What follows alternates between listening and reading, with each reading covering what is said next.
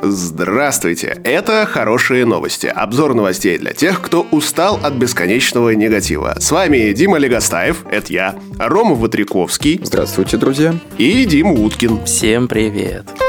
В сети появились первые кадры новой работы Союз мультфильма на Unreal Engine 5. Будет очень круто, если они откроют такие же новые смыслы и анимации, как это сделал в свое время Pixar и делает прямо сейчас. Ну или в крайнем случае, если они сделают такой же шедевр, как «Остров сокровищ» или «Пластилиновую ворону». Также будет прекрасно, если это подтолкнет государство к подготовке кадров на официальном уровне, которые работают с Unreal Engine 5, которые создают свои движки, которые умеют обращаться с различными современными 3D-пакетами и с анимацией. Уточню, что это кино про постапокалиптическую планету, которая практически полностью покрыта океаном. Все остальное пока неизвестно. Перевод россиян на отечественную мобильную операционную систему «Аврора» обойдется в 480 миллиардов рублей. И простой обыватель, как правило, в таких новостях видит цифру 480 миллиардов рублей и сравнивает ее со своим окладом, что делать нельзя. Сразу возникает мысль, да за что так дорого? А на самом деле, как будто бы для перевода на отечественную мобильную ОС это вполне себе уместный ценник. Другой вопрос, каким образом собираются на нее переводить, потому что в новости говорится о том, что будет выпущено порядка 70 миллионов смартфонов и планшетов на этой ОС. Называется ли это перевести страну на свою ОС? Э, или нет, будем судить к 2030 году, до которого планируют эту инициативу реализовать. В статье указано про порядка 70 миллионов смартфонов и планшетов, которые будут э, с этой ОС. Но это не значит, что на эти деньги заявленные будут покупаться и производиться устройства. Скорее всего, это некий рекламный бюджет, что, ребята, вы точно выпускаетесь с этой операционкой, вот мы вам денег э, подарили, а еще в промо-материалах показывайте и операционку, и свой телефон, и, и вообще всячески продвигаете его. Яндекс презентовал новый поиск, который называется Вай-2.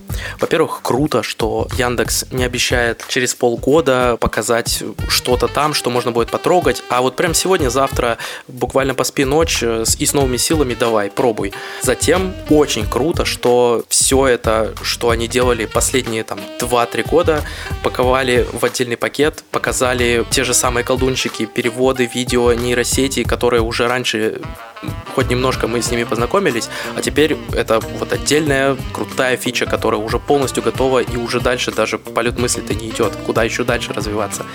А, например, мне очень в сердечко попало, что прокачали поиск для программистов. Для этого завели специальную нейросеть, которая понимает, что сейчас пришел программист, спросил по-программистски, и ему нужно ответить по-программистски. И круто, что сделали поиск по сущностям, ведь э, нужно найти не какие-то странички в интернете, а конкретного там Людвига Быстроновского и его все лекции. И, например, посмотреть одну из них в Сбере или другую в какой-нибудь студии Лебедева и так далее. И смотреть конкретный профиль конкретной сущности, ну, в данном случае человека. А что еще помимо этого магического поиска по сущностям обновилось? Синхронный перевод видеотрансляций. Раньше были простые видео. Так, так, так, стоп. Роман, посмотрите уже презентацию. Яндекс нам пока не платил. В России напечатали бетонный дом на 3D принтере. Первый одноэтажный дом, построенный на 3D-принтере, возвели в Ставрополе, на открытом пространстве. Команда разработчиков из числа конструкторов завода строительного оборудования Smart Build и студентов инженерного факультета Северо-Кавказского федерального университета применили инновационную технологию строительства. На наших глазах будущее становится реальностью. Э, как бы напечатали и напечатали, большое дело, но на самом деле здесь кроется решение давней большой проблемы современного российского строительства, типа куда подевались все эти прекрасные дома и почему мы строим эти бездушные панельки. А все дело в том, что все э, производство строительных материалов текущих, оно заточено на самые популярные проекты домостроения. А самые популярные проекты у нас тянутся еще с 70-х годов. Вот. Поэтому появление такой технологии и применение ее ведет к тому, что скоро э, мы увидим кучи новых красивых домов, не ограниченных старперскими проектами. А что все вот эти новые няшные цветные многоэтажки, они используют материалы, заточенные под проекты 30-летней давности?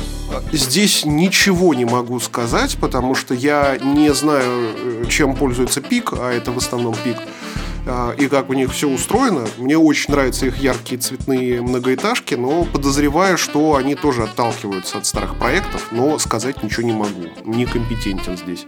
Окей. В любом случае, технология сделает бюджетнее изготовление каких-то нестандартных форм, и мы, возможно, уйдем, наконец, от кучи прямоугольников. А еще вполне возможно мы увидим ренессанс э, украшений фасадных, всякой лепнины и прочих э, архитектурных излишеств.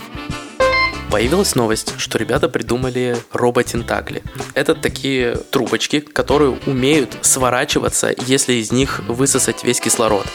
И их там, допустим, сделать 12 штук, спустить с какого-нибудь крана, обычного крана, и он берет больше не габаритные грузы, а любые вообще. Теперь уже не обязательно что-то класть в контейнер, подставлять там какие-нибудь палочки, а просто вести вот эту штуку а, рядом к ней еще какую-нибудь э, штуку негабаритную, и получается на один и тот же пароход вмещается гораздо больше негабаритных хреновин. Это вообще очень крутая разработка. К сожалению, пока что не получится ее использовать, там, наверное, в ближайшие 10 лет, потому что это только что появившаяся разработка, и как только дойдут до того, чтобы поднять э, робот-тентакли тонну, пройдет, ну, минимум 5 лет. Если эта технология даст ход тому, чтобы перевозить предметы не в габаритных упаковках, а типа прямоугольных или цилиндрических, а в своей естественной сложной форме, то я предсказываю boost для искусственного интеллекта на этой почве, который будет играть этими предметами в Тетрис, чтобы как можно больше и плотнее влезло внутрь а, одной машины. Акбарс Дом заказал у компании Lagom, которая специализируется на видеороликах с дополненной реальностью для ЖК Светлая долина, что в Татарстане, ролик, где показывается эко-киберпанк. Киберпчелочки мимо домов катаются, прямо в дом встроенные соты для этих пчел, огромные деревья посреди этих домов, все супер красиво. Хотелось бы от Лагом увидеть такую же штуку, но немножко в другом вывернутом свете, э, чтобы было как будто это Pokemon Go, то есть все еще дополненная реальность, но, например, увидеть гигантскую осу на крыше в Саларьево или какую-нибудь летающую тарелку, которая взлетает с Спартак-арены или там с Казань-арены и увидеть какой-нибудь красный Кремль или наоборот в белых кирпичах Кремль. Каждый раз добавлялась бы ачивка. Ты увидел увидел вот это, ты увидел вот это. Какие-то ачивки были бы недоступны другим людям. В общем, если вы такое можете, сколлаборируйтесь, пожалуйста, сделайте. Очень круто будет выглядеть. Я смотрю прямо сейчас сам ролик, о котором Дима говорит, и есть опасения, что это все просто рекламный продакшн. То есть я не уверен, что это действительно в дополненной реальности, но если я ошибаюсь, это действительно все э, находится в дополненной реальности, это очень круто.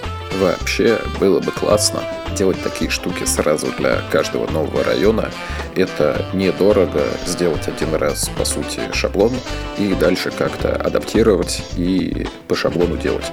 Зато только заселившись, люди смогут выйти с телефоном или в светлом будущем со специальными очками и увидеть каких-нибудь гигантских птиц, которые сидят на их доме, или северное сияние, или еще что-нибудь такое. Вообще, я как большой любитель э, смотреть на технологии с, с преступной стороны, сразу представляю себе, как появляется целое новое поколение граффити-чуваков, которые не расписывают стены, а взламывают и модифицируют аэробъекты. Хочу быть таким. Graviton объявила о выпуске серии новых ПК на собственной материнской плате Kama. Ключевое здесь, что собственная материнская плата, там есть авторизация по USB и AirFit, что очень важно госсектору. Есть поддержка Intel для Камы и для соседней ветки Ангары есть поддержка Байкала и Эльбрусов. Последние два слова это процессоры альтернативные Intel.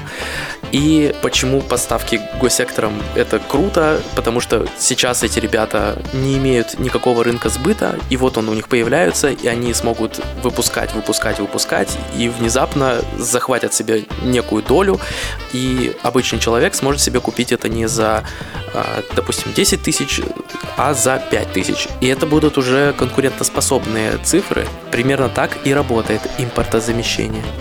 Издание Hightech рассказывает в статье, почему все хотят войти и нужно ли всем становиться программистами. Рассказывает, что 26% россиян планируют освоить новую профессию по данным исследования компании Geekbrains. Надо сказать, что это довольно много. Хоть конверсия в IT будет небольшой, скажем, от этих 26%, на самом деле придет только 30% учащихся от поступивших действительно смогут выпуститься. И чуть больше половины из выпустившихся смогут вообще работать.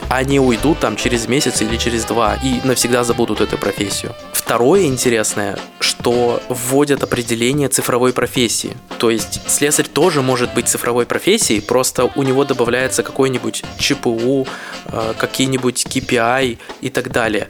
И это довольно крутая штука, что можно вообще поставить KPI для страны, что цифровизация профессий до 50%. Ого. Погоди, то есть слесарь с KPI это уже цифровой слесарь? Робослесарь. Ну вот смотри, как здесь в статье это описывается. На самом деле цифровая профессия это та, что имеет непосредственное отношение к цифровым технологиям или в которой используются различные цифровые решения, информационные системы, базы знаний, э, сервисы аналитики и так далее. То есть ну, KPI, если ты его считаешь в блокнотике бумажном, то у тебя не цифровая профессия. А если ты считаешь его потому что у тебя там шпиндель, когда, ну, у слесаря есть какие-то шпиндели, короче, которые могут туда-сюда бегать. И вот он, типа, прошел 700 раз мимо счетчика. И, типа, ты заебись поработал. А если не прошел, что-то, блядь, у тебя не так, короче. Я понял. Э, тогда, кажется, у меня есть коммент. Исходя из такого определения, даже доставщик еды – это уже представитель цифровой профессии. Приложение мониторит его KPI, отправляет на сервер, и вот это вот все. В любом случае, это неплохой первый шаг. Можно ввести это для разных э, рабочих профессий и потом уже думать об автоматизации отчетности и автоматизации самой деятельности, там, монтажа, демонтажа и прочего. Новости короткой строкой. Кстати, одна из них фейковая, попробуйте угадать какая. Россиянка стала самой популярной порно-актрисой в мире – российская порнозвезда Ева Элфи возглавила рейтинг актрис на Порнхабе. Желаю актрисе Свети Фокс подняться с пятого на первое. В Индии мужчина пожаловался на соседа в полицию из-за слишком громкого петуха. Мужчина, написавший заявление, рассказал, что петух громко кричит каждый день в 5 утра и мешает ему выспаться после тяжелой смены в больнице. Колумбия реабилитирует Пабло Эскобара и назовет его именем улицы. Президент Колумбии Густаво Петро обратился в Верховный суд страны с прошением о снятии всех обвинений с наркобарона Пабло Эскобара, названного в документе борцом за народные свободы. Реабилитация позволит создать условия для увековечивания памяти героя. В Якутии прошел конкурс красоты среди коров. Выбрали самую красивую телочку. Ну а чего еще ждать от жителей якутских сел, у которых нет интернета? Надо как-то развлекаться. Охотника случайно застрелила его собственная собака. Мужчина уже собирался вернуться с охоты домой и грузил вещи в машину. Он положил в багажник заряженный дробовик, туда прыгнула собака, задела лапой курок, и мужчина скончался на месте. Собака-стреляка. Собака-убивака. Экоактивисты атаковали филармонию на Эльбе. 23 ноября перед концертом Саксонской государственной капеллы двое активистов из немецкого объединения Let the Generation приклеили свои руки к перилам дирижерского пульта. Однако они не учли, что конструкция оказалась разборной, и их уже через несколько минут вывели из зала. А все потому, что клеиться надо уметь. Стартап из Гонконга сделал игры для собак. В одной из них пушистому геймеру нужно нажать носом на появляющегося в разных местах экрана кота, а в другой выбрать, с какой стороны экрана кругов больше. За успешное выполнение заданий питомец получает угощение. А на этом все. С вами были Дима Уткин, Рома Ватриковский и Дима Легостаев. Пока. До новых встреч!